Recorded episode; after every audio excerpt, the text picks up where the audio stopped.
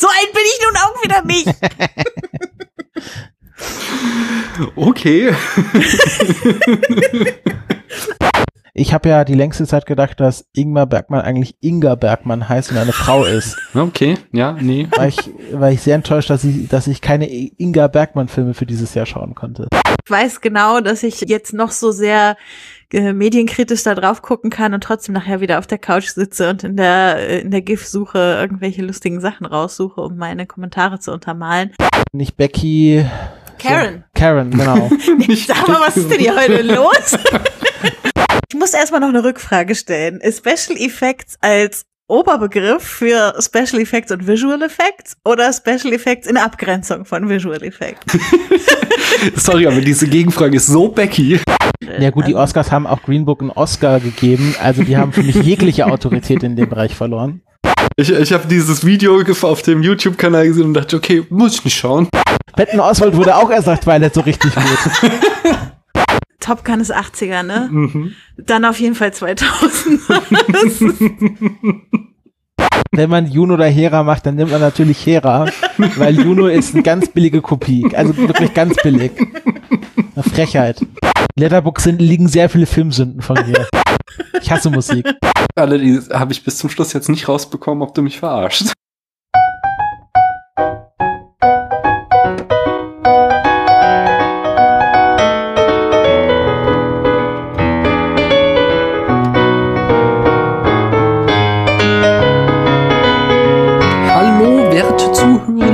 Draußen im pandemiegeplagten Deutschland. Ich hoffe, euch geht es gut und äh, zumindest versuchen wir euch bei Laune zu halten, wenn ihr hoffentlich alle zu Hause sitzt und äh, wir gemeinsam diese Infektionszahlen wieder runtergingen. Ach, ich weiß, wenn die Folge erscheint, will ich gar nicht wissen, wie es dann aussieht. Egal, ich habe nämlich spannende Gäste und Gästinnen hier bei mir. Hallo ihr da drüben, wer seid denn ihr und was macht ihr in diesem schönen Internet? Äh, die Becky. Und der Christopher, hallo. Und was macht ihr denn? Also, hallo, auch von mir. Was macht ihr denn in diesem schönen Internet? Woher könnte man da euch kennen? Ich, äh, mich kennt man als von, von Becky. das ist natürlich Quatsch. ähm, aber äh, ja, wir machen auch so Podcasts, äh, teilweise gemeinsam, teilweise getrennt voneinander, beide ziemlich viele. Und äh, ja, ich glaube, auf Social Media sind wir auch noch relativ viel unterwegs. Ich als Agenda-Beitrag, wobei gerade immer so ein bisschen in äh, hm. Disguise, äh, weil ich immer mit Gruselnamen unterwegs bin im Oktober. Was ist der heutige Gruselname? Ich glaube, ich habe ihn noch nicht gesehen. Ich bin gerade gewechselt auf äh, Verein Deutsche Sprache e. Oh. sehr schöne Gruselnamen, sehr, sehr schön. Christopher, wie findet man dich auf äh, Twitter? Ähm, ich bin äh, unter dem kryptischen Pseudonym Vanilla Chief auf Twitter unterwegs mhm. und äh, mache, äh, wie gesagt, schon zusammen mit Becky die KulturpessimistInnen und Klassiker der Filmgeschichte. Und dann mache ich noch ähm, mit anderen Podcast-KollegInnen ähm, einmal die Zeitspeise und äh, den Countdown-Podcast. Was habt ihr denn zu, ich habe es gehört, aber sagt's doch mal meinen HörerInnen, was ihr zuletzt ja, in den Kultur, bitte, äh, Steven Universe Bar. Aber jetzt sagt Ihnen doch mal, was ihr zuletzt bei den Kulturpessimistinnen besprochen habt. Äh, ja, wir hatten gerade ein bisschen längere Pause von den regulären Folgen. Ich glaube, da haben wir im August die letzte aufgenommen, weil wir ein bisschen hingefiebert hatten auf unser äh, Special, was wir gerade aufgenommen haben zur wunderbaren Kinderserie, die eigentlich gar nicht nur eine Kinderserie ist, Steven Universe, was wir zusammen mit Kathi und Steffen vom äh, Nerd Nerd Nerd Videomitschnitt-Podcast aufgenommen haben. Das ist so eine der Serien, die unseren Podcast eigentlich seit Anfang an begleitet als eine Herzensserie aller Mitglieder. Und äh, äh in jeder Animationsserie, die wir besprechen, finden wir irgendwelche Vergleiche zu Steven Universe und so weiter. Deshalb, ähm, ja, musste das jetzt mal sein, nachdem die Serie endlich beendet ist, äh, nach wie viele Staffeln, Christopher? Fünf Staffeln und einem Film und einer Zusatzserie Zusatzstaffel. Er hat insgesamt sechs Staffeln. Also genau. Six Seasons and a Movie. Genau. Ah, so ist es. Ja, und das war sehr schön und äh, emotional und wir haben auch alle ein bisschen geweint in der Folge. Mhm. Also, ja. Schön, schön. Und ähm, außerhalb dieser Specials, was macht ihr dann da so in den Kulturpessimistinnen? Also wir, wir nennen uns äh, Film- und Serienpodcast mit emanzipatorischer Perspektive. Also wir besprechen meistens relativ ausgiebig, zu dritt übrigens, noch mit unserem äh, Mitpodcaster Erik, äh, besprechen wir meistens aktuelle Filme oder Serien oder zumindest relativ aktuell. Also ich sag mal so entweder jetzt gerade erschienen oder es ist mal was dabei, was schon so zwei, drei Jahre alt ist, aber so viel älter werden wir bei den KulturpessimistInnen eigentlich nicht. Und äh, ja, gucken uns da viel Filme an, die vielleicht auch mal unterm Mainstream-Radar durchlaufen, aber auf der anderen Seite haben wir auch ein kleines Fable für Marvel-Filme zum Beispiel. Also wir sind da auch breit aufgestellt und versuchen halt aber bei allem immer so ein bisschen die emanzipatorische Brille aufzusetzen. Mhm. Wie, wie kommt ihr mit der zweijährigen Marvel-Pause klar? Hm, naja, es gibt ja genug Serien und äh, man kann ja die halt nochmal schauen. Mhm. Und dann ist man auch, dann sind auch zwei Jahre rum, würde ich mal sagen. Aber nichtsdestotrotz, also nachdem ich erst dachte, vielleicht tut's äh, dem MCU auch ganz gut, dass mal ein bisschen Pause ist, merke ich jetzt so gegen Ende des Jahres doch. Also jetzt so ein so ein Black Widow oder so ein so ein ach, weiß auch nicht, so einen anderen Superheld in den Film aus dem Universum, das würde ich jetzt durchaus nehmen. Also es würde mir, glaube ich, gut tun. Hm, okay, okay. Und die älteren Filme, die kommen dann in den Klassikern der Filmgeschichte bei euch dran, nicht wahr? Ja, es ist ja so ein Spin-off von den KulturpessimistInnen äh, gewesen und äh, da haben wir uns jetzt so eingependelt, dass wir da so diverse Themenjahre abfahren. Äh, letztes Jahr war es eine Reise um die Welt, wo wir ähm, von jedem Kontinent einen Film besprochen oder zwei Filme besprochen haben. Das war vorletztes Jahr. Also vorletztes Jahr? Ach, ja, stimmt. Mist. Ähm, genau, also vorletztes Jahr haben wir eine Reise um die Welt gemacht, haben wir von jedem Film, äh, von jedem Kontinent zwei Filme besprochen. Mhm. Ähm, letztes Jahr hatten wir nur Gästinnen. Genau, letztes hatten wir nur Gästinnen. Und äh, dieses Jahr machen wir eine Zeitreise rückwärts, also haben in den 90ern, äh, in 2000ern angefangen mit Lilo und Stitch und äh, sind jetzt äh, bis Double Indemnity aus den 40ern vorgedrungen mhm. und ähm, werden wahrscheinlich noch bis äh, in die 20er Jahre zurückreisen mit unserer Zeitreise. Weise Schön, schön, schön, schön. Wollt, also, ich will euch nicht abwürgen. Wollt ihr weiter über eure tollen Podcasts reden oder reicht euch das? Ihr könnt gerne Na, noch würde, weiter vorstellen. ich würde auf jeden Fall für, also deine Hörenden scheinen ja Film interessiert ja. zu sein, würde ich mal tippen. Deshalb würde ich auf jeden Fall nochmal die Filmlöwinnen erwähnen ah, wollen, ja, bei denen ich auch dabei bin. Äh, ein Podcast, den ich zusammen mit Lara und Sophie mache. Sophie, die äh, eigentlich schon immer als die Filmlöwin bekannt ist in diesem Internet, mhm. äh, wo wir äh, ja, feministische Themen und Filmanalyse, Filmkritik, Film äh, als Business und so weiter irgendwie miteinander verbinden äh, und dann immer so relativ, also ich würde behaupten, relativ kurzweilige Folgen aufnehmen, so zu einem Oberthema, sowas wie abusive Beziehungen im Film oder sowas wie Filmkritik und Frauen in der Filmkritik und Männer in der Filmkritik und äh, ja, was da vielleicht auch für Machtgefälle und so weiter vorliegen.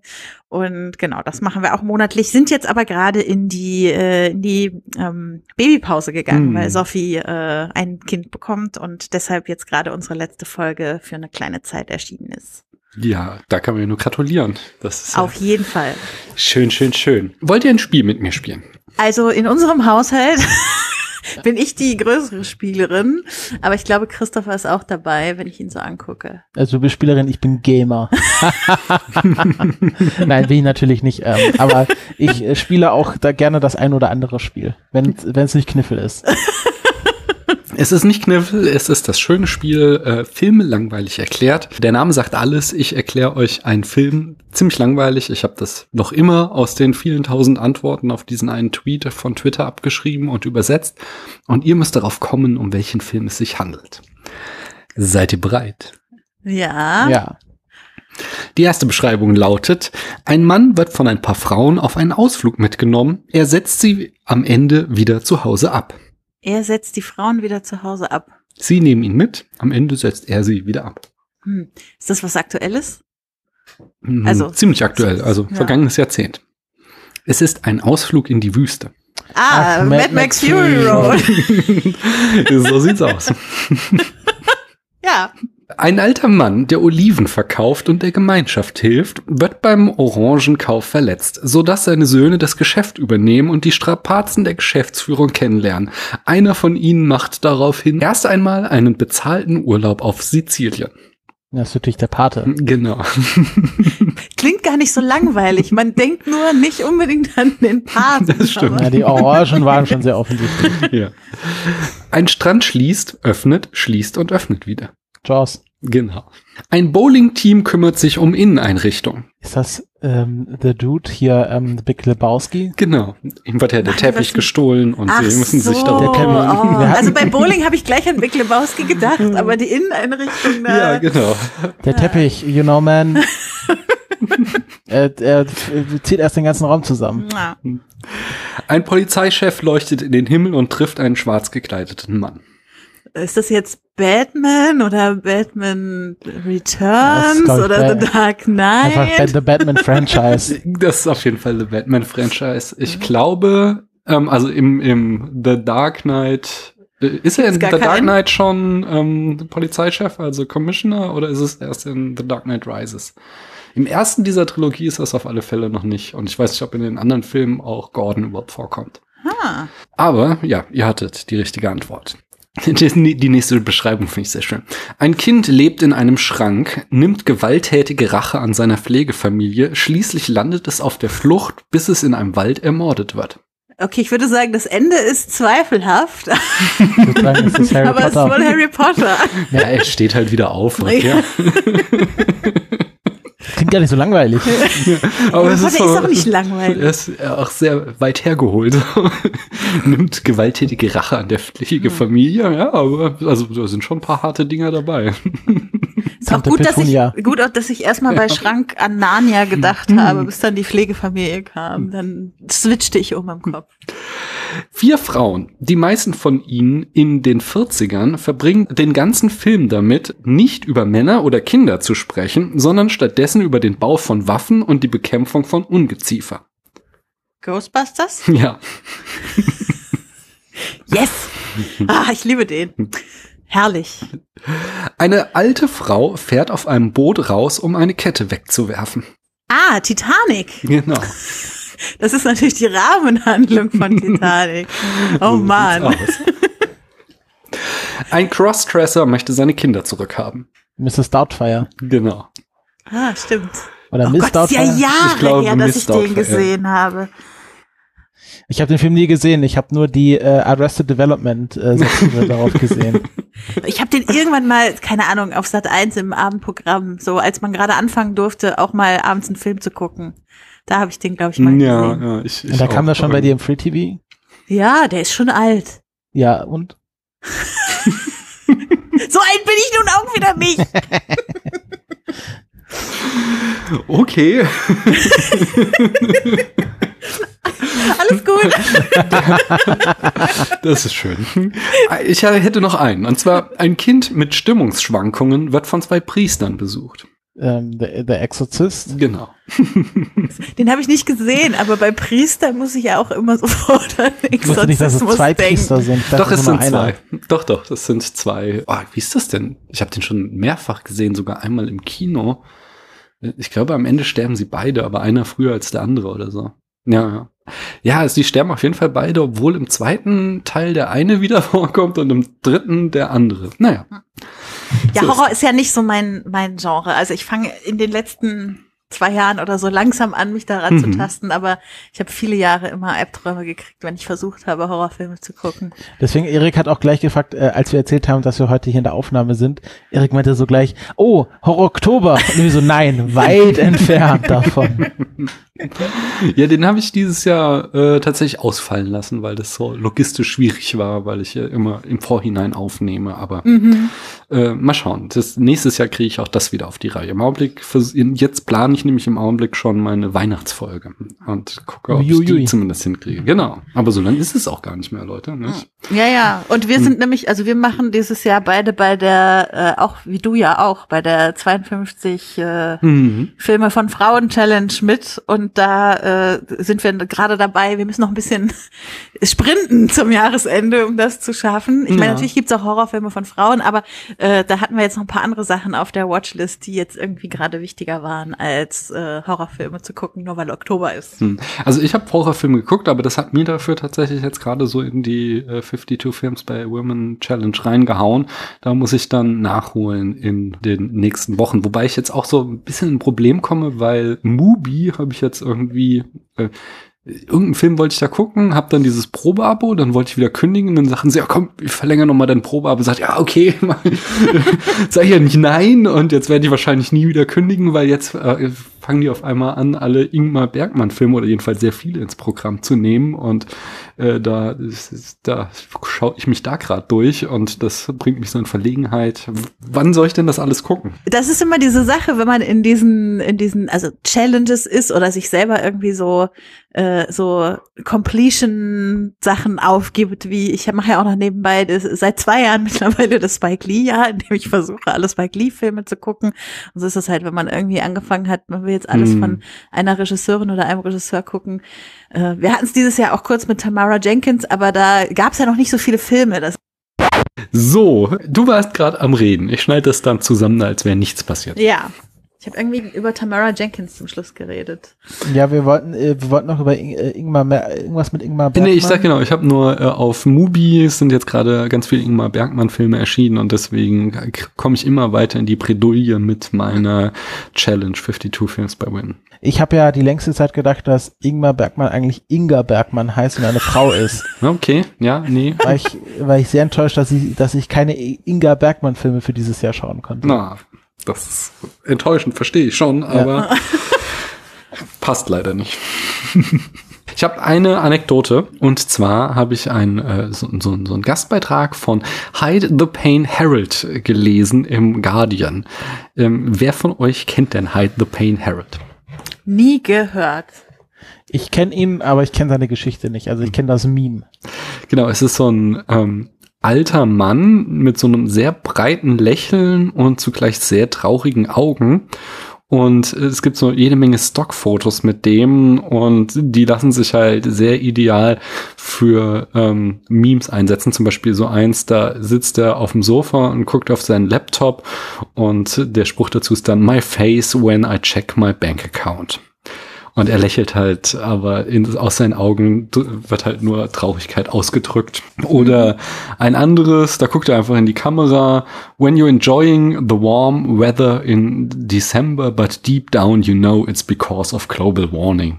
Eines, da ist, äh, ist so, so eine Collage, auf einem hält er ein, äh, so, so, so eine Malerrolle, auf dem nächsten ist er Müsli, dann eins äh, macht er so Sportübungen auf einem Gymnastikball. Und beim vierten hält er einen Game Controller. Und der Spruch ist, Ooh, I have to finish the essay. Me, uh, me whispering to myself while I do everything but the essay.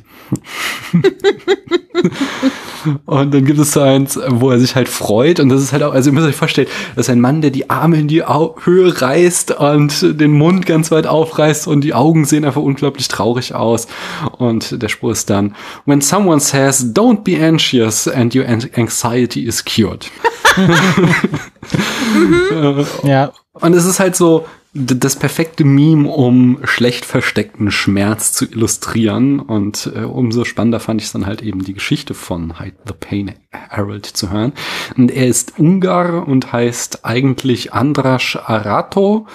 Und ähm, das mit dem Stockfotomodel war nur ein Nebenjob. Er war irgendwie so, so äh, Elektroinstallateur und er ahnte nichts Böses, als irgendwie ein Freund von ihm meinte, hey, willst du nicht ein paar Fotos aufnehmen für so eine Stockfotoagentur? Äh, ich mach die und du kannst ein bisschen was dran verdienen. Und dann sagte er so, vor neun Jahren hat er irgendwann einfach mal eine Reverse Image Search mit einem Foto von sich gemacht und er war schockiert, was er dann halt zu sehen bekam und merkte, dass er zu einem Meme geworden ist. Plötzlich fingen dann auch im Laufe der Jahre an, Journalisten bei ihm anzurufen und wollten ihn interviewen. Und er sagte, seine Frau hat es gehasst, weil sie sagte, sie haben sich in ihr Privatleben gemischt und ähm, sie, sie mochte gar nicht, dass er halt eben als diese traurige Person dargestellt wurde, weil er das eigentlich gar nicht ist, sondern nur quasi zufällig durch diese Bilder zum Ausdruck kam. Er hatte halt auch das Gefühl, so, die Leute nahmen ihn nicht mehr als echte Person wahr, sondern nur noch als Photoshop Creation. Ne, umgekehrt. Die Leute dachten nicht mal, er würde echt existieren, sondern das wäre quasi alles gefotoshoppt und er bekam halt Anrufe, ob er denn wirklich echt wäre und so weiter.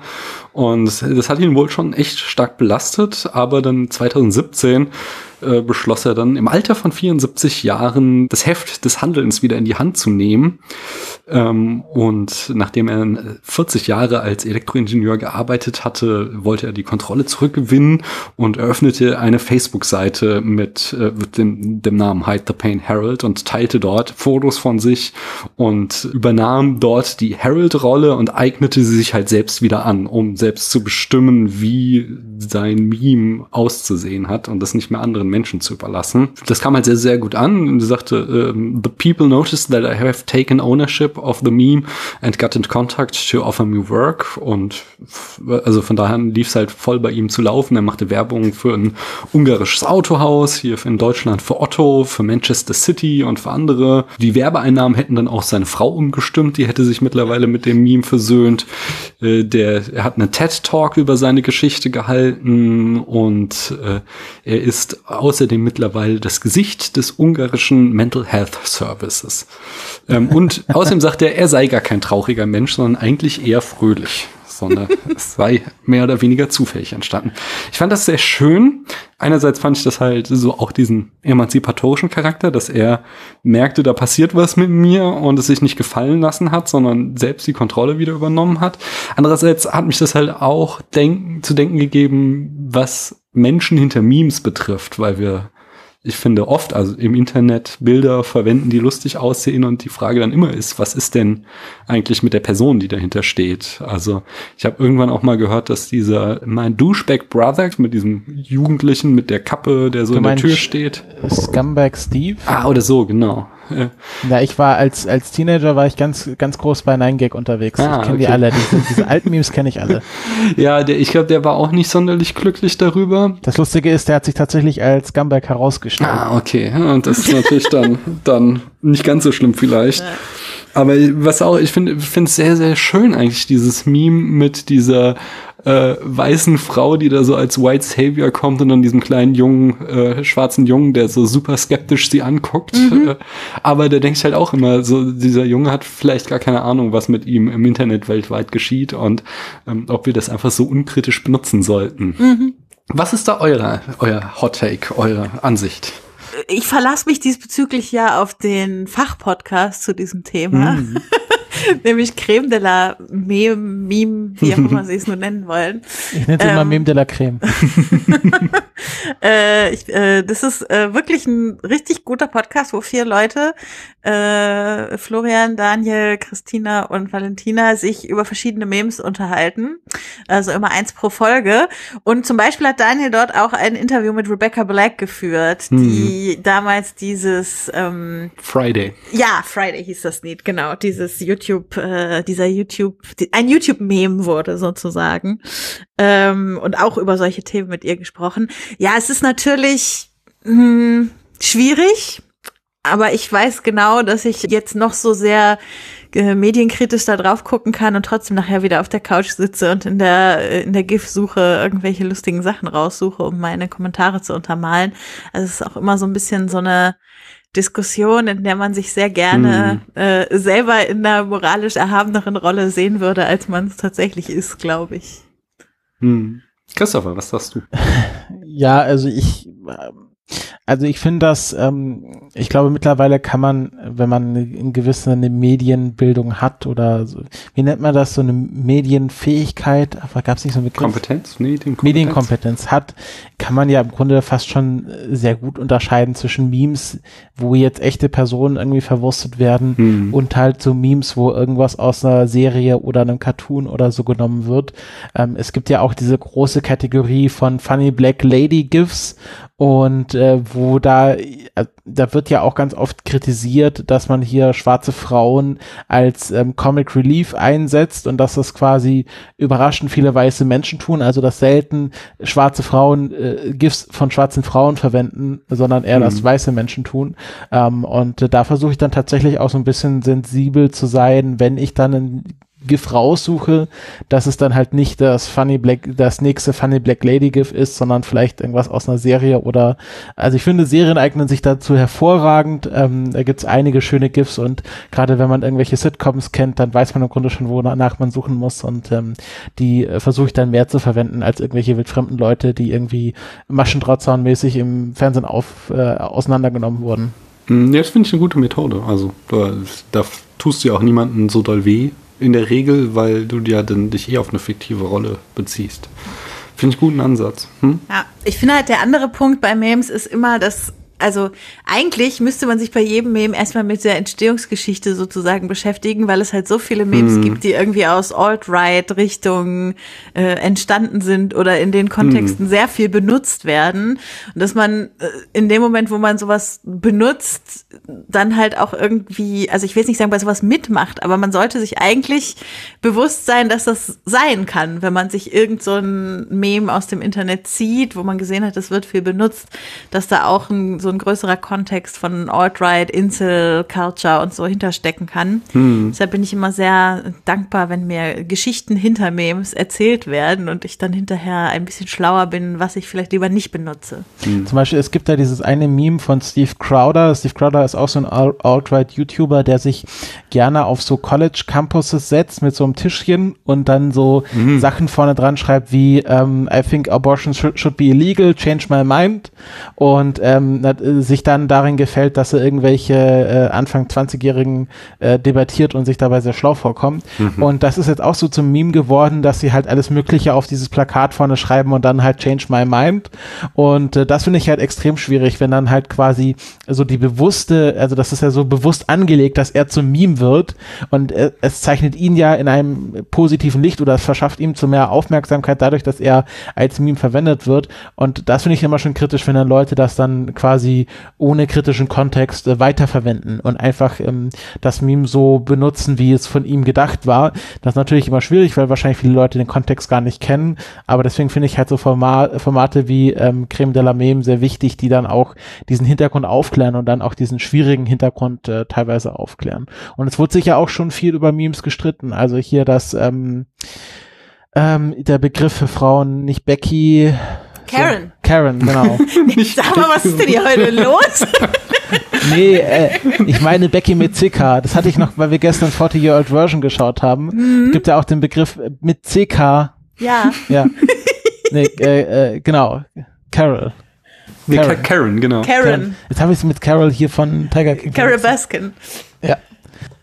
Ach ja, genau. Das finde ich nicht genau äh, extrem kritisch, dass Carol Baskin, die ja offensichtlich ähm, hm. nicht die Schlechte in dieser Serie ist, also sie ist auch ein bisschen seltsam, aber sie hat offensichtlich keine Tiere misshandelt, ähm, dass die jetzt als Grundlage für alle Memes von, ja, ja, sie hat ihren Mann umgebracht und ja, ja, äh, sie ist die Böse und ähm, der Tiger King, äh, King ist der Gute, da finde ich zum Beispiel auch extrem kritisch und finde schade, dass da so unkritisch auch bei Leuten, wo ich manchmal denke, sie müssen es eigentlich besser wissen, mit umgegangen wird. Hm. Das mit dem, was du sagst, so, dass, dass vieles aus so Alt-Right-Kontext äh, kommt, äh, das ist ja tatsächlich auch so ein Ding, das Alt-Right tatsächlich in, in den, sagen wir mal, im letzten Jahrzehnt oder in den letzten fünf zurückliegenden Jahren da in Sachen Internetkultur, ja, oder noch länger, also bevor Trump an die Macht kam, jetzt sind sie so ein bisschen ins Hintertreffen gekommen. Also sie hatten aber tatsächlich so einen Jugendkulturvorsprung dadurch, dass es cool galt, auf äh, solchen Imageboards zum Beispiel irgendwie alt-right zu sein. Und auch auf YouTube hatten sie einen enormen popkulturellen Vorsprung gegenüber linken oder progressiven Gruppen. Ich habe da viel, ich bin großer Fan von ContraPoints, kennt ihr die? Mhm. Und äh, über sie bin ich dann halt auch so über äh, in Reddit in dieses BreadTube habe ich so ein bisschen reingeschnuppert. Das ist nämlich eben so eine lancierte Gegenbewegung von linksliberalen Menschen, die versuchen, äh, so eine Gegen äh, macht auf YouTube und äh, den Imageboards zu der Alt-Right zu bilden, die halt jetzt wiederum versuchen, sich diese Mittel anzueignen, die äh, viral gehen im Internet, um dann ihrerseits eben eine progressivere, liberale Haltung dem gegenüberzustellen. Das finde ich ähm, ganz spannend, einfach was da für Kulturkämpfe stattfinden und welche Bewegungen da äh, im Gang sind. Mhm. Finde ich auch extrem spannend. Ich schaue auch sehr gerne so, ähm, kennst du Some More News und solche Sachen? Nee, kenn ich ähm, nicht. Das ist so im Grunde, ähm, äh, also der versucht quasi auch so eine linke Gegenkultur aufzubauen, ähm, so Richtung, ähm, also er macht halt so eine Art Nachrichtensendung, er macht sowas wie, wie ähm, äh, Last Week Tonight, halt mhm. auf, auf so mit weniger Produktionsmitteln natürlich, ähm, ist aber dafür so ein bisschen, ähm, äh, sag ich mal, ein bisschen härter und äh, politisch auch zielstrebiger und mhm. macht stundenlange Sendungen. Ich glaube, er hat jetzt äh, neulich mal eine Stunde lang darüber geredet, warum ähm, Biden nicht cool ist und ähm, ein schwieriger Mensch und auch nicht immer gute Politik macht, aber es offensichtlich ist, dass es keine Alternative zu beiden gibt in dieser Wahl. Hm. Und ähm, er ist immer so sehr schön selbstironisch und spielt immer auch so diesen abgehetzten News Guy, der völlig fertig ist von diesem Nachrichtenzyklus und so ein bisschen da die Tragödie dieser ganzen Geschichte auch immer im, im Hinterkopf hat. Ähm, und äh, ich war auch, ich war auch jetzt eine Zeit lang sehr tief in diesem Brad Tube äh, drin, also auch dann mit äh, Philosophy Tube, mhm. ähm, oder wie heißt Philosophy, ja, genau. Oder? Philosophy Tube und äh, ContraPoints und äh, H-Bomber Guy. Ähm, bin da jetzt wieder so ein bisschen rausgefallen, auch nachdem es ja da selber so ein paar Geschichten gab, die nicht so geil waren. Ähm, aber ich finde das generell gut, dass es da jetzt so, so eine linke Gegen Bewegung gibt, die ja dann mittlerweile jetzt auch schon ähm, sehr professionelle Züge an, äh, äh, ähm, annimmt. Äh, ich habe jetzt neulich erst AOC äh, Among Us spielen sehen, was ja dann auch Teil dieser linken Gegenbewegung ist, dass die einfach auch präsent sind in diesen Spielen, die dann auf Twitch gehypt werden, dass sie generell auf Twitch äh, überhaupt präsent sind. Ähm, das ist natürlich auch was, wo, äh, wo auch viel dann dieser Alt-Right stattfindet, also mhm. auf diesen Streaming-Plattformen, wo dann Leute einfach stundenlang Minecraft spielen und währenddessen, keine Ahnung, den Holocaust leugnen, ohne dass mhm. da jemand äh, bisher ein Auge drauf hatte. Also ich glaube, mittlerweile ist der Twitch auch ein bisschen hinterher, aber am Anfang war das ja alles wilder Westen. Ja. Rechtsfreier Raum, wie Schäuble sagen würde. Ja, ja, ein, ein weites Feld. Äh, mhm. Es bleibt spannend. Ich äh, glaube, ich habe da auch weiter ein Auge drauf. Bis dahin muss ich mal so ein paar Hausmeistereien mal nachtragen. Und zwar in der letzten Folge, die zum Zeitpunkt dieser Aufnahme erschienen ist, um Zeitreisengrammatik zu verwenden, hat, äh, da habe ich äh, fälschlicherweise behauptet, dass Brandon Lee durch eine echte Patrone am Set von ähm, The Crow gestorben ist. Äh, Kellerkind auf Twitter hat mich da korrigiert und das möchte ich gerne hier nachtragen. Es war so, dass äh, in der Waffe sich ein Fragment einer Platzpatrone verkeilt hatte und das dann beim Schuss sich löste und äh, Brandon Lee unglücklich traf und er dann an den Folgen dieser Verletzung starb. Und die, also die Waffe war nicht echt geladen, es war nach wie vor eine Platzpatrone äh, und es war ein noch tragischerer Unfall wenn man so will, an dem Brandon damals verstarb. Hm. Außerdem, eben auch aus dieser Folge, habe ich die Charts nachzutragen. Wir äh, sprachen über Dark City versus The Matrix, äh, Eugene und ich, und äh, haben Dark City aber nur erstmal auf den Charts platziert und der landete auf Platz 65, also im Mittelfeld unserer Charts. Und dann käme ich zu der äh, berühmt-berüchtigten Rubrik Bruce Revisited, wo ihr den spätfilmischen Proust-Fragebogen beantworten müsst, beziehungsweise ein paar Fragen, die darauf stehen. Ich habe euch Fragen geschickt. Habt euch vorbereitet? Natürlich. Sehr schön. Seit zwei Wochen denken wir nichts anderes. so, so lobe ich mir das. So muss das sein. Ähm, dann stelle ich mal die erste. Welcher Film hat die besten Special Effects?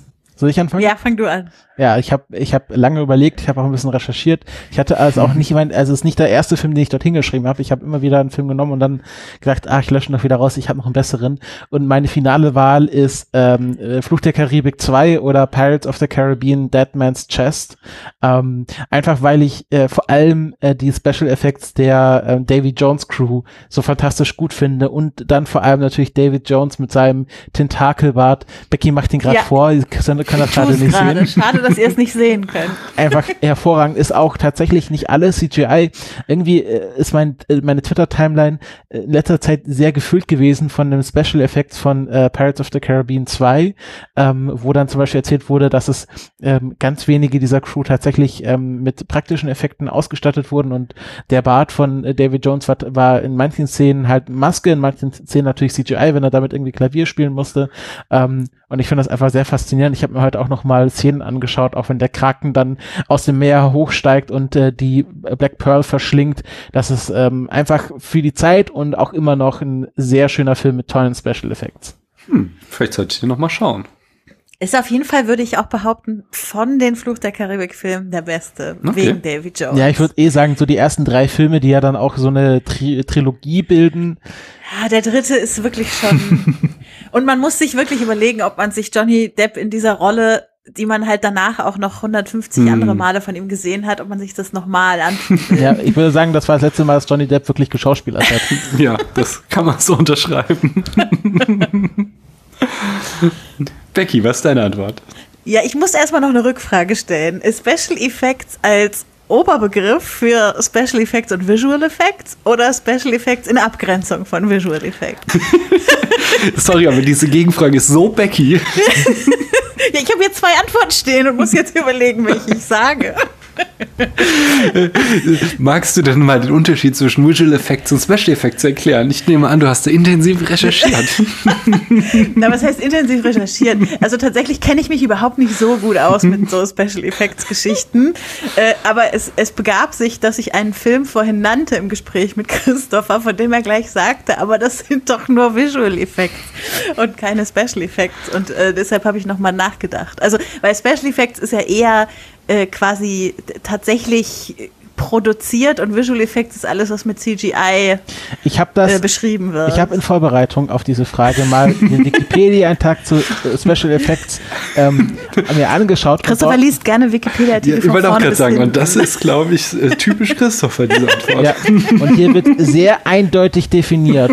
Ähm, dass als, als Spezialeffekt auch Special FX beziehungsweise kurz SPFX oder SFX wird eine mechanische oder chemische Technik bezeichnet, um bestimmte außergewöhnliche Erscheinungen wie etwa Explosionen in Theater oder Film zu erzeugen. Ja, aber bei den Oscars werden unter der Kategorie äh, beste Special Effects, die mittlerweile ja auch äh, Visual Effects heißen und zwischendurch mal Visual Special Effects hießen oder Special Visual Effects, wird im Prinzip beides unter einer Kategorie Kategorie behandelt. Ja gut, also, die Oscars haben auch Green Book einen Oscar gegeben, also die haben für mich jegliche Autorität in dem Bereich verloren.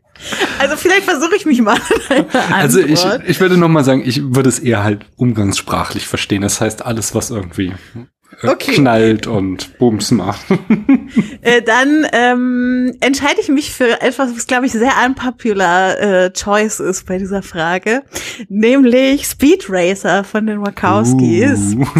äh, der natürlich sehr sehr CGI-lastig ist, also wenig äh, wenig bis keine ähm, praktischen Effekte enthält, aber äh, ich liebe also ich weiß, viele Leute mögen den Film gar nicht. Ich liebe den und ich liebe den wegen der Optik und wegen der, des CGI, was irgendwie so ein bisschen das Herzstück des Ganzen ist, weil ich finde, dass es beweist, dass man so CGI-Geschichten auch einsetzen kann, wenn es nicht darum geht, immer alles besonders real aussehen zu lassen, hm. sondern dass CGI auch ganz andere Möglichkeiten hat. Und in dem Fall eben eine Welt zu erschaffen, wie sie eigentlich nur in Köpfen von Kindern so erschaffen sein kann und wie quasi CGI eingesetzt wird, um Emotionen darzustellen. Und äh, dann wird es halt auch mal sehr literal, wenn dann irgendwie so äh, sich das Bouquet hinter einer Person in Herzchenform ähm, ähm, ja so ausbreitet. Aber,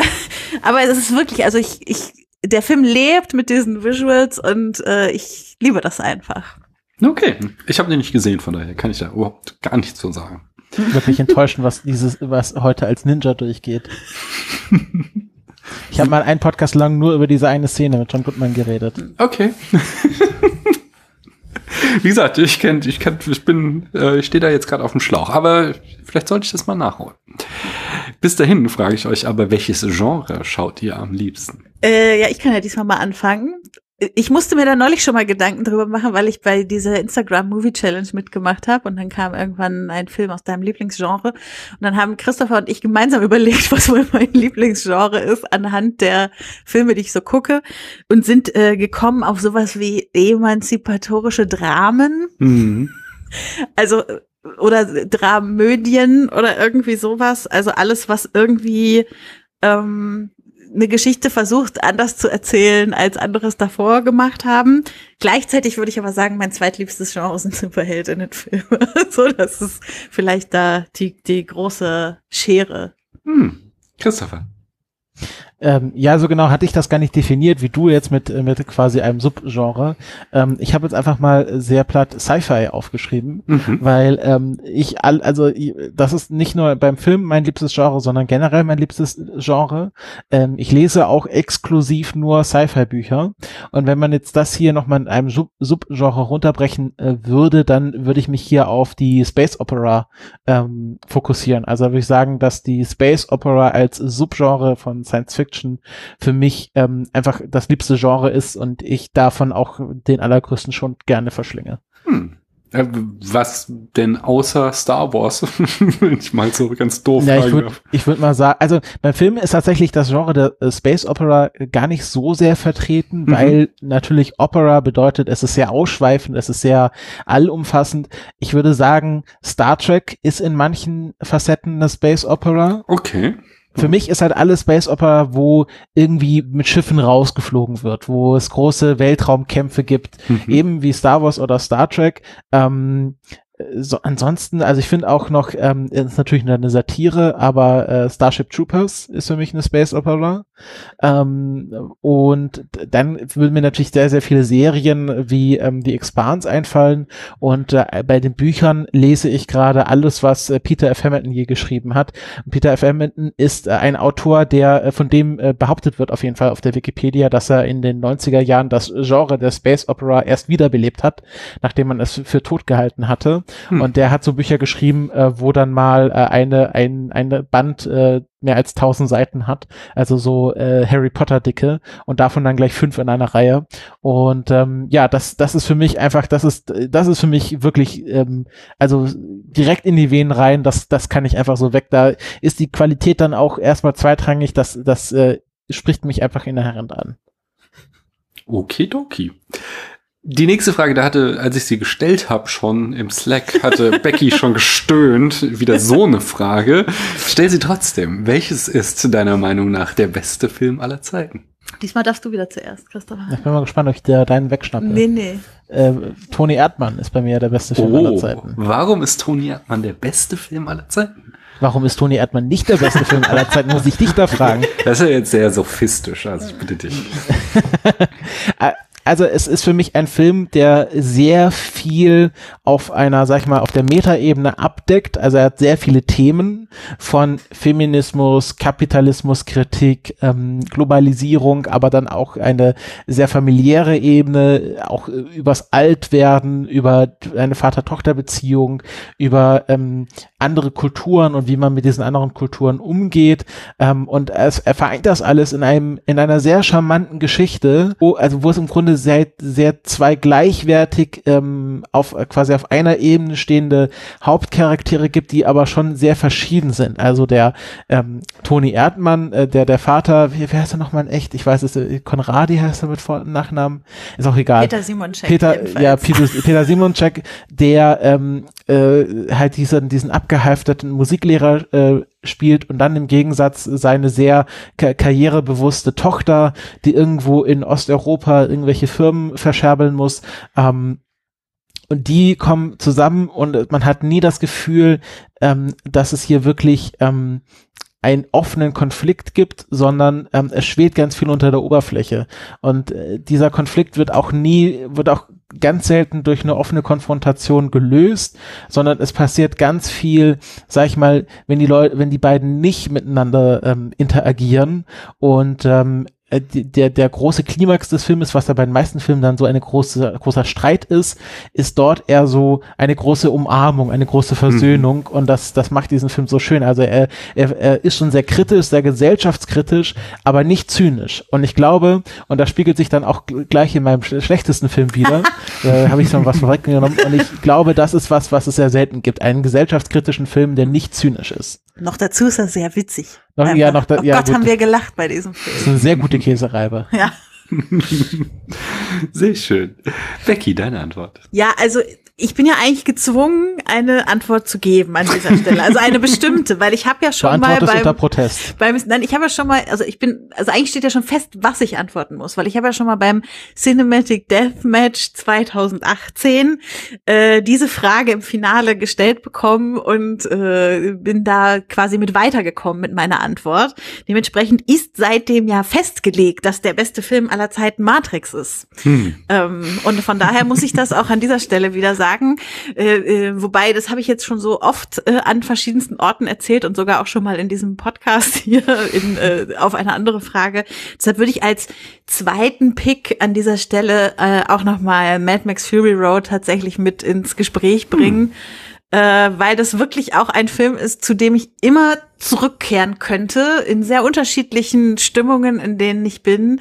Äh, ein Film, der wirklich in also Perfektion ist für mich und der wirklich für mich auch Actionfilme ähm, nochmal wieder voll auf die, auf die Tagesordnung geholt hat und äh, dafür gesorgt hat, dass ich mich jetzt viel mehr für Actionfilme interessiere als davor.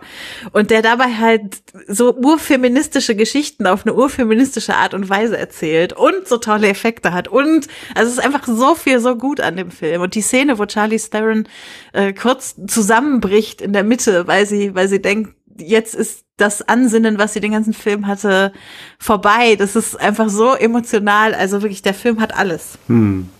Schön. Was ist denn der schlechteste Film? Also ich muss dazu sagen, ich habe die natürlich so interpretiert, äh, der schlechteste Film, den ich jemals gesehen habe, weil über die anderen kann ich überhaupt kein Urteil ja, fällen. Und deshalb wird das eine sehr äh, unfaire Antwort, weil es gibt bestimmt sehr viele, sehr viel schlechtere Filme auf dieser Welt. Äh, aber ich äh, antworte mit einem Film, über den ich mich auf, aufgeregt habe ab Minute drei und äh, nicht aufhören kann, darüber mich aufzuregen, jedes Mal, wenn ich ihn erwähne. Und das ist Passengers. Ich finde den wirklich ganz, ganz, ganz, ganz, ganz schlimm, was der für ein Bild von einer Beziehung romantisiert, was die Abusivität schlechthin ist. Und ich kann mich da wirklich in Rage reden über diesen Film. Es macht mich macht mich wirklich kirre. Da gibt es auch ein, schön, äh, ein schönes Video von einem schönen YouTube-Kanal, äh, ja. äh, dem Pop Culture Detective. Ja. Äh, Obduction for Love heißt es, glaube ich, nicht? Ja. Oh. Oh, ja. es, es, schüttelt mich echt. Ich habe ihn nicht gesehen, aber ich, ich habe ja, dieses Video nicht, auf dem YouTube-Kanal gesehen und dachte, okay, muss ich nicht schauen. Nee, musst du wirklich nicht. Ich habe okay. ihn auch nur für einen Podcast geguckt und habe hinterher gedacht, nie wieder. Hm. Ja, schön ist es nicht, aber äh, äh, eine passende Antwort vielleicht. Mhm. Christopher, wie lautet denn deine Antwort? Fight Club. Oh, jetzt das mit, kontrovers, okay. Nee, das ist, das mache ich noch nicht mal, um zu provozieren. Das meine ich, das, das kommt aus dem, auf de, aus der tiefsten Ecke meines Herzens. Habe ich ein kleines schwarzes Kämmerchen, wo ich allen meinen Hass für Fight Club aufbewahre, äh, den ich immer rausholen muss, äh, wenn ich, das ist sogar der, der schlechteste Film, den ich zweimal sehen musste, mhm. ähm, weil wir den, äh, äh, genau, für äh, Cinematic äh, Smash Team Tournament sehen mussten. Frechheit. Ähm, ich finde einfach, der Film versagt in allem, was er je versucht hat.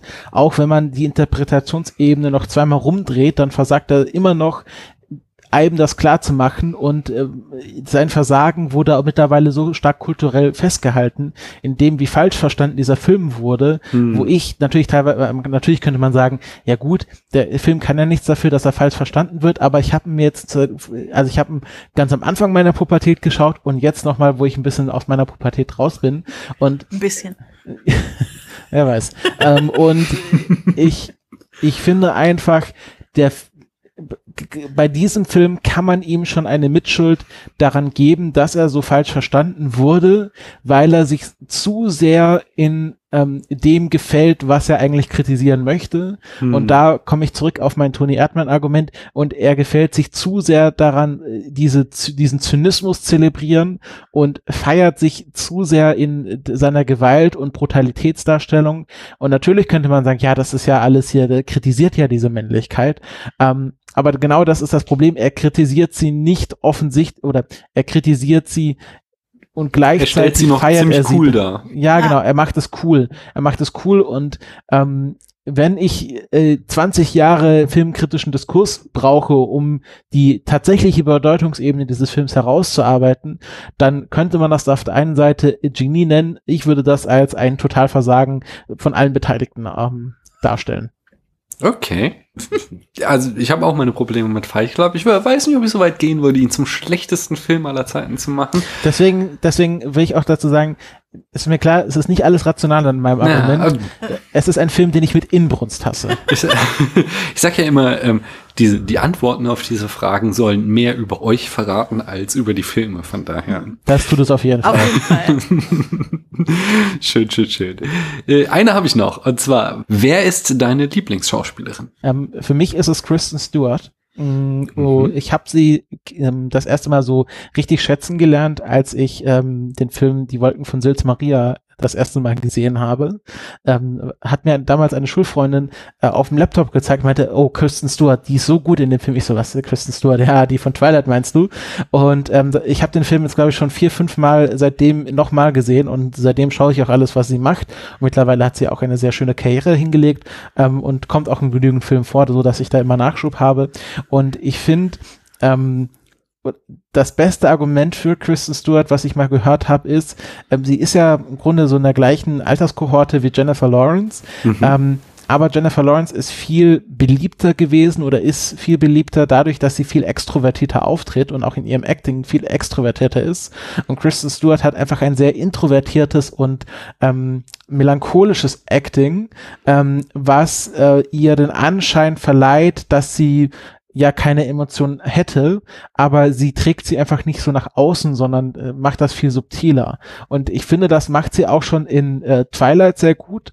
Ähm, da kann man ihr natürlich nicht vorwerfen, dass, äh, dass der Film ein bisschen fragwürdig ist. Also ich finde Twilight auch nicht richtig schlecht. Ähm, man könnte natürlich die Motive und die Themen in diesem Film kritisieren, die äh, Stephanie Meyer dort reingebracht hat. Ähm, aber ich finde ihr Acting für das, was sie da machen soll in dem Film, eigentlich gar nicht schlecht. Aber so richtig gut wurde sie halt erst ähnlich wie Patton Oswald. So richtig gut wurden die beiden halt erst nach. Ähm, nicht Patton Oswald. Wie heißt der denn? Ach, Robert Pattinson. Robert Pattinson. Irgendwas mit Patton. Ich, ich wusste noch irgendwas mit Patton. Patton Oswald wurde auch erst nach Twilight so richtig gut. Okay. Ich bleib jetzt dabei einfach.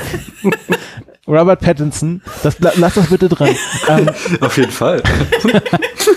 ähm, ich, ich, finde, beide wurden erst so richtig nach ihren Filmen gut, aber gleichzeitig brauchten sie auch natürlich diesen Karriereanschub, um die Filme zu machen, auf die sie Bock hatten, weil ich mhm. glaube, ähm, sonst wäre Kristen Stewart nie in die Wolken von Sils Maria aufgetreten. Was ich natürlich auch eine sehr schöne, also generell Wolken von Sils Maria auch ein ganz hervorragender Film, der auch so eine schöne ähm, also ein schönes Kommentar auf so die Marvel-Filme und so ist, um, ohne sie wirklich zu verurteilen. Mhm. Ähm, also auch ein sehr toller Film, finde ich. Ja, also, gute Antwort. Ich habe ja auch irgendwie in den letzten Wochen sehr, sehr oft über Kristen Stewart geredet und dass ich mhm. sehr, sehr spannend finde, äh, was sie genau wie Robert Pattinson aus ihren Karrieren machen und wie sie äh, gerade durch diesen Hass, den Twilight geerntet hat, da, äh, dass ihnen so eine Motivation gegeben hat, zu echt guten SchauspielerInnen zu werden.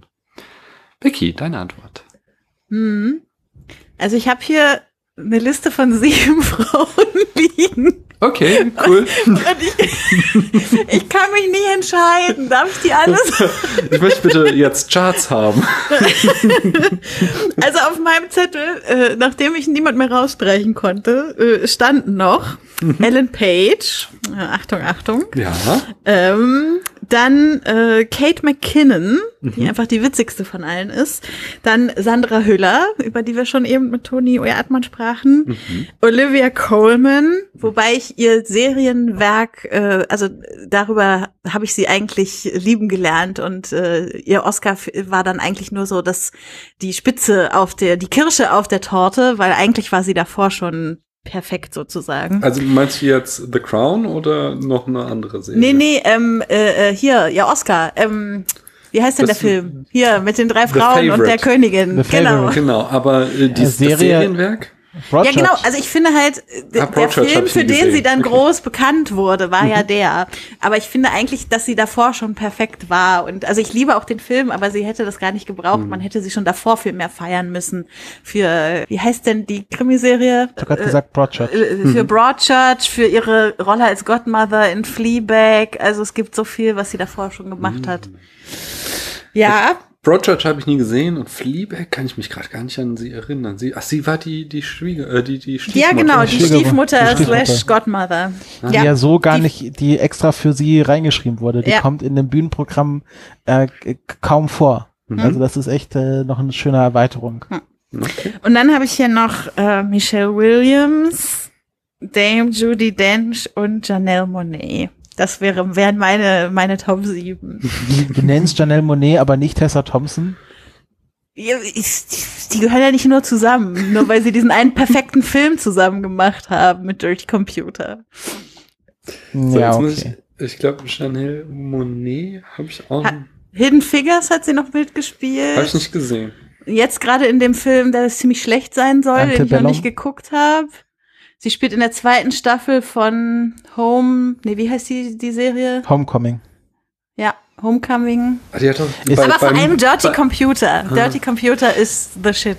Ich, ich habe gar nichts von ihr gesehen, bis auf äh, Moonlight. Da hat sie so eine kleine Rolle allerdings nur. Ja, Und da ist sie die Freundin Musikerin von- auch eigentlich, oder? Ist das nicht so? Ja. Ja. Ah, okay. Ja, sie hat, sie hat ein, ein Album, wann war das? 2017? Ich glaube 18. Eben das Album Dirty Computer, was sie aber, äh, und dann hat sie einen Film dazu gemacht, den sie An Emotion Picture genannt hat. Äh, kann man auf YouTube gucken. Äh, ist fantastisch mit ihr und Tessa Thompson und sehr futuristisch, äh, afrofuturistisch mit äh, Polykül und äh, bisexueller äh, Befreiung und also großartig. Mhm. Interessant. Muss, muss ich mal auf jeden Fall reinschauen. Nice, nice, nice. Das war der Bruce-Fragebogen. Ähm, Ich komme jetzt natürlich zur wichtigsten Frage des heutigen Abends. Was macht eigentlich Shia LaBeouf? Äh, Wie steht ihr denn zu Shia LaBeouf, bitteschön? Er bedeutet mir jetzt nicht so viel. Ich habe ich, äh, beim Umzug, wir sind dieses Jahr umgezogen, habe ich äh, nochmal den äh, persönlich von dir erhaltenen Shia LaBeouf-Effekt äh, Ah, angeguckt. Aber ich glaube, er ist nicht mit in die neue Wohnung gekommen. Also, Oh, ja, ich, ich werde es gerade so werde ich es verkraften. Sie sind alle in meinem Herzen gespeichert, die Fakten. Jedenfalls hat er ein neues äh, Projekt, ein Pop-up-Theater, äh, genauer gesagt ein Dri- Drive-in-Theater für 30 Autos pro Vorstellung. Und es geht äh, im Theaterstück um eine Covid-19-Testung. Und äh, unter anderem enthält das Stück auch eine Musical-Nummer. Mehr konnte ich dazu jetzt noch nicht herausfinden, außer dass es den Namen 5711 Avalon trägt. Und das ist einfach der Name von dem Parkplatz, auf dem es aktuell aufgeführt wird. Ähm, und äh, LaBeouf spielt nicht mit, aber er war einer der Regisseure des Parkplatzes und äh, nicht des, also des, des Stücks auf dem Parkplatz. Und offensichtlich äh, macht er sich Gedanken, wie er mit seinen Performance-Kunst-Art-Stücken weitermachen kann in Zeiten von Corona. Und das ist äh, das erste Stück, was da rausgefallen ist. Äh, ja, äh, nur ein Ich kleiner sagen, Fakt heute. Ich habe äh, die Karriere von Shia LaBeouf, äh, Shia LaBeouf, LaBeouf. Shia LaBeouf Er selbst nennt sich ja übrigens Shia LaBeouf, weil Amerikaner können dieses ähm, Französisch nicht aussprechen. nicht so genau verfolgt äh, wie du, aber ich finde, er macht schon sehr vieles richtig. Ähm, ich glaube, so wirklich äh, in meiner, in meinem Ansehen ist er gestiegen, als er sich mal selbst gefilmt hat, wie er alle Transformer-Filme schaut und äh, teilweise auch während des Films geweint hat, wo ich mich frage, er hat alle seine Filme geschaut, nicht? Also es waren Ah, nicht alle seine- er hat alle Ah, okay. Filme, die er gemacht hat äh, und sich selbst die ganze Zeit im Livestream gezeigt dabei. Und ich finde, ich finde, er ist halt, eine, ich finde, er ist, er ist schon äh, seltsam, aber ich sag mal so ein, ein stabiler Typ. ähm, äh, ich, ich kann mich noch erinnern, bei der letzten äh, US-Wahl hat er äh, angefangen, so äh, rechte YouTuber einfach niederzuschreien. Er ist einfach zu ihnen hingegangen, hat sie einfach angeschrien, bis sie weggegangen sind. Das war schon eine coole Aktion. Und ähm, ich finde, er könnte der neue Nicolas Cage werden. Ja, Also so immer, äh, immer quasi hoch und tief und man weiß nie, wo man ihn einordnen soll. Macht er jetzt Kunst, macht er jetzt Filme, kriegt er einen Oscar, kriegt er eine goldene Himbeere. Ähm, also ich finde, wir brauchen, also jede Gen- Generation braucht einen Nicolas Cage. Ja, ich glaube, also der Vergleich, der ist sehr, sehr treffend. Ich glaube, da, das ist eine Schiene, auf die kann man ihn gut einatmen.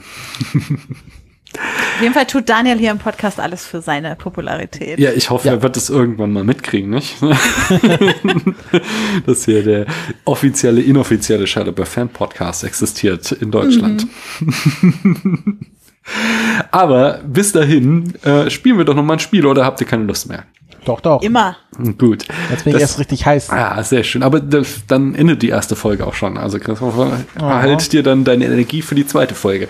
Ähm, die, das Spiel heißt entweder oder. Ich habe es jetzt auch in letzter Zeit immer gespielt. Das heißt, ich schlage euch einfach zwei Begriffe vor. Ihr müsst euch für einen entscheiden. Oder wenn ihr es nicht könnt, könnt ihr weiter sagen. Falls ich die Entscheidung spannend finde, ähm, dann reden wir darüber.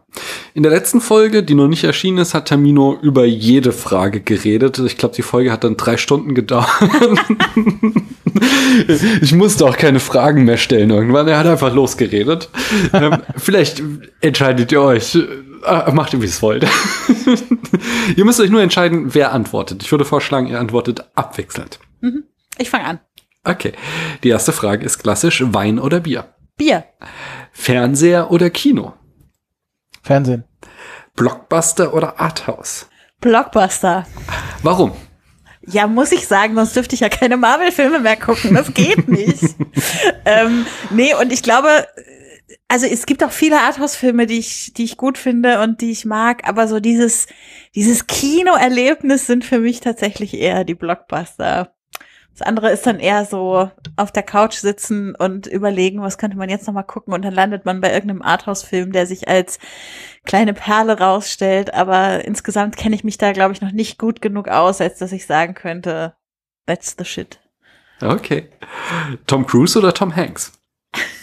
Boah.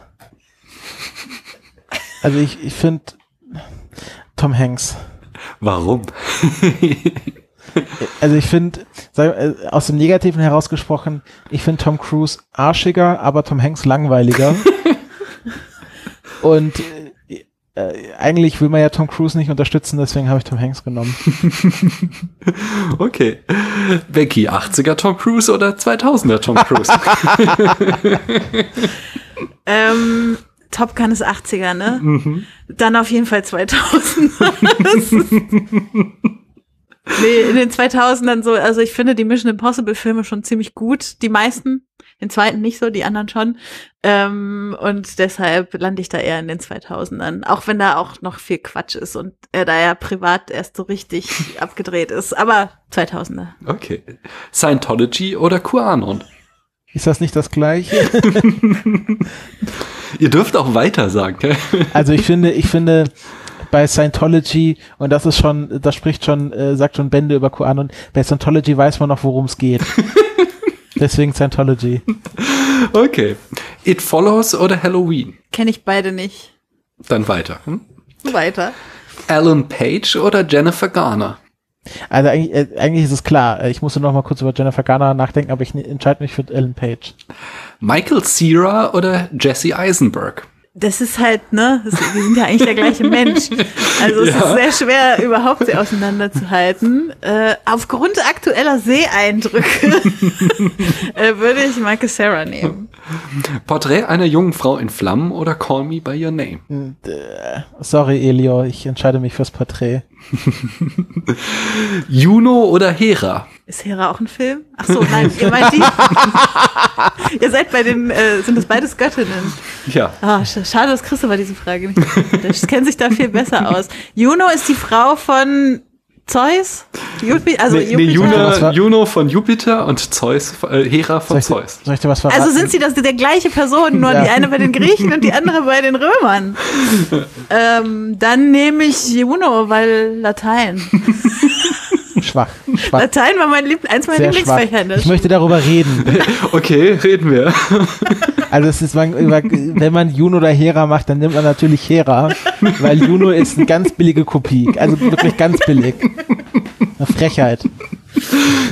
Also ich finde ja tatsächlich diesen, ich fand diesen römischen Ansatz immer sehr sympathisch von wegen, wir nehmen einfach alle eure Götter auch, ihr müsst nur auch unsere nehmen, so lange sind wir cool mit euch. Von daher Ja, so, kann man das meine- auch mit Juno ganz, gar nicht so schlecht finden. Ich meine, ohne das, ohne diese Taktik hätte es das Christentum nie geschafft, würde ich mal behaupten. Ja, das Christentum war ja die Gemeinen, die sagten ja, äh, wir nehmen nicht eure Götter. Also das war ja äh, dann, dann quasi der große Konflikt, weil da die römische Kul offene Kultur an ihre Grenzen stieß. Ach, ich finde Und dann nehme ich lieber Juno. So, da haben wir es nämlich. Okay, ähm, ich weiß gar nicht mehr, wer von euch dran ist, aber ich bin frage. jetzt dran. Ah, ich frage, Vorstadthaus oder Loft in der Stadt? Loft in der Stadt. Tenet oder nicht? Ich sage Tenet, auch wenn ich ihn noch nicht gesehen habe, aber es äh, ist noch so äh, auf meinem Tableau, dass ich sage Tenet. Schottland oder England? Schottland. IMDB oder Letterboxd? Letterboxd. Moviepilot oder Letterboxd? Moviepilot hat die besseren Podcasts, deswegen sage ich Moviepilot. Oha. Ich hatte einen Letterboxd überhaupt Podcasts. Einen. Ah, okay. Und der ist nicht gut? Den habe ich noch nicht gehört. Okay. Kamera oder Schnitt? Kamera. Male Gaze oder gar kein Film? oh. Gar kein Film. Netflix oder Amazon Prime? Ähm, das musste ich auch schon mal bei Cinematic Smash Bros. verteidigen. Äh, Amazon Prime. Warum? Äh, weil man da auch noch Filme zusätzlich kaufen kann, die nicht in der Flatrate mit drin sind und deshalb das Angebot viel größer ist insgesamt. Äh, wenn du mich jetzt gefragt hättest, welcher macht die besseren Eigenproduktionen, wäre ich wahrscheinlich bei Netflix gelandet. Okay. Bill oder Ted? Ich muss kurz mal nachdenken, wer wer war. Aber den, der Ke- Keanu Reeves gespielt hat, wer war das? Bill Ted. oder Ted? Das war Ted. Dann Genau. nehme ich Ted. Juno oder Whiplash? Äh, Juno. Ich kenne Whiplash nicht Ah, und okay. deshalb. J.K. Simmons in Juno oder J.K. Simmons in Whiplash? Das ist also, das ist ja ganz einfach. Natürlich in Juno. Warum? Weil Whiplash ein also, ganz furchtbarer Film ist. Ah, danke, da bin ich deiner Meinung, aber es sehen nicht viele so. Bitte nicht in meiner Letterbox nachschauen, da habe ich, hab ich ihn, glaube ich, noch gut gefunden. Ah, okay. Letterbox sind, liegen sehr viele Filmsünden von mir. Naja, man, man wird ja auch älter, nicht? Filmthemenmonat oder nicht? Filmthemenmonat. Ihr, also wir haben gerade den Horror-Oktober, das haben wir schon besprochen. Ihr seid die BegründerInnen des äh, Defazember, nicht wahr? Genau. Das stimmt. Es war Christophers Idee. Führte ihn fort. Es wird nicht passen, weil unser Themenjahr uns äh, dieses Jahr in die 20er führt im Dezember bei den Klassikern der Filmgeschichte. Das heißt, podcast-technisch werden wir es nicht begleiten, aber vielleicht schauen wir den ein oder anderen Film von der Regisseurin äh, von der DEFA im Dezember. Das würde ja zu unserem Themenjahr passen. Ja, vielleicht schaue ich, also ich habe bisher immer Filme von der DEFA in dem in dem Dem- Themenmonat geschaut und ich bin ja auch einer der wenigen, äh, die äh, die Märchenfilme einfach nicht ausstehen kann der DEFA und einfach alle anderen DEFA-Filme gut finde. Und wenn ich dann aber sage, ich mache einen DEFA-Zember, dann sagen immer alle, ach, wegen den Märchenfilmen. Ich so, nein, eben nicht wegen den Märchenfilmen. Okay.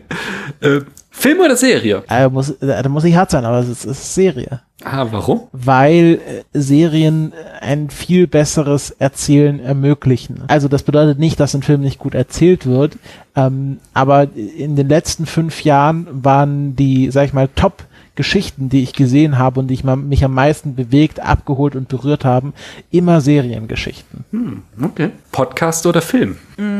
Film. Buch oder Film? Film. 80er Ghostbusters oder 2010er Ghostbusters? 2010er Ghostbusters, auf jeden Fall. I'm a big fan. Dudelsack oder Akkordeon? Christopher kriegt die Musikfrage, ich lieb's.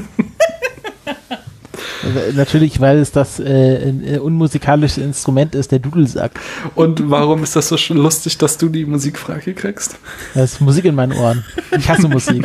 Also ich hasse es nicht, ich habe, ich habe nur keine Meinung dazu. Und ich höre auch, ich höre auch keine Musik. Und ich finde auch Musik extrem unspannend, okay. außer sie kommt in Filmen vor. Ah ja, okay. Dann mache ich mal weiter mit Filmen. Und zwar die Schlachten in Braveheart oder die Schlachten in Herr der Ringe? Herr der Ringe. Die Schlachten in Braveheart oder die Schlachten in Star Wars Episode 1? Die Schlachten, also das ist ja wohl kein Content. also, also das, das ist wohl eine Trickfrage, oder? Natürlich Episode 1. Du sagtest, das ist natürlich Episode 1. Okay, beim letzten Mal kam die gleiche Aufregung nur in die andere Richtung.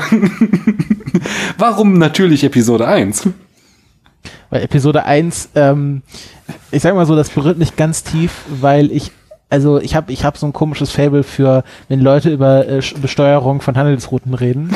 Und äh, ich habe ich hab Episode 1 genommen, weil ich, ich finde einfach diese, und da sind wir wieder bei den Special Effects, diese Welt, diese Weltraumschlachten in Episode 1 und dann auch in den anderen zwei Episoden, da, die haben schon viel Gutes für sich.